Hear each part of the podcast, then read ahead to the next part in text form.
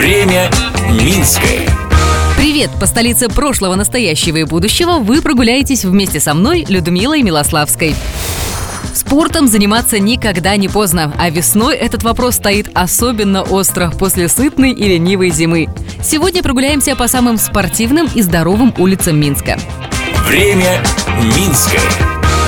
Ученые из Академии наук говорят, что самый чистый воздух в городе в северной и восточной частях, а если быть точнее, то там, где проспект Независимости пересекается с улицей Калиновского. Дело в том, что в этой части города меньше всего промышленных объектов, так что если вы хотите просто подышать воздухом, сделать дыхательную гимнастику, приезжайте сюда.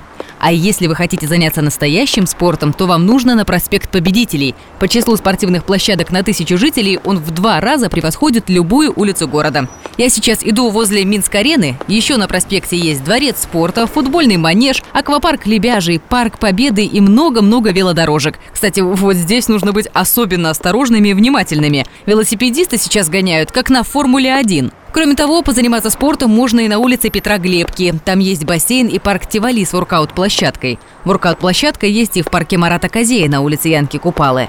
На проспекте Дзержинского немного крытых комплексов, но зато хватает открытых уличных площадок. А рядом со станцией метро Малиновка – одно из самых популярных мест для уличного баскетбола.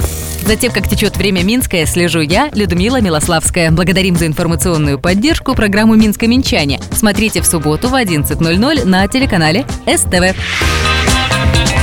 Время Минское.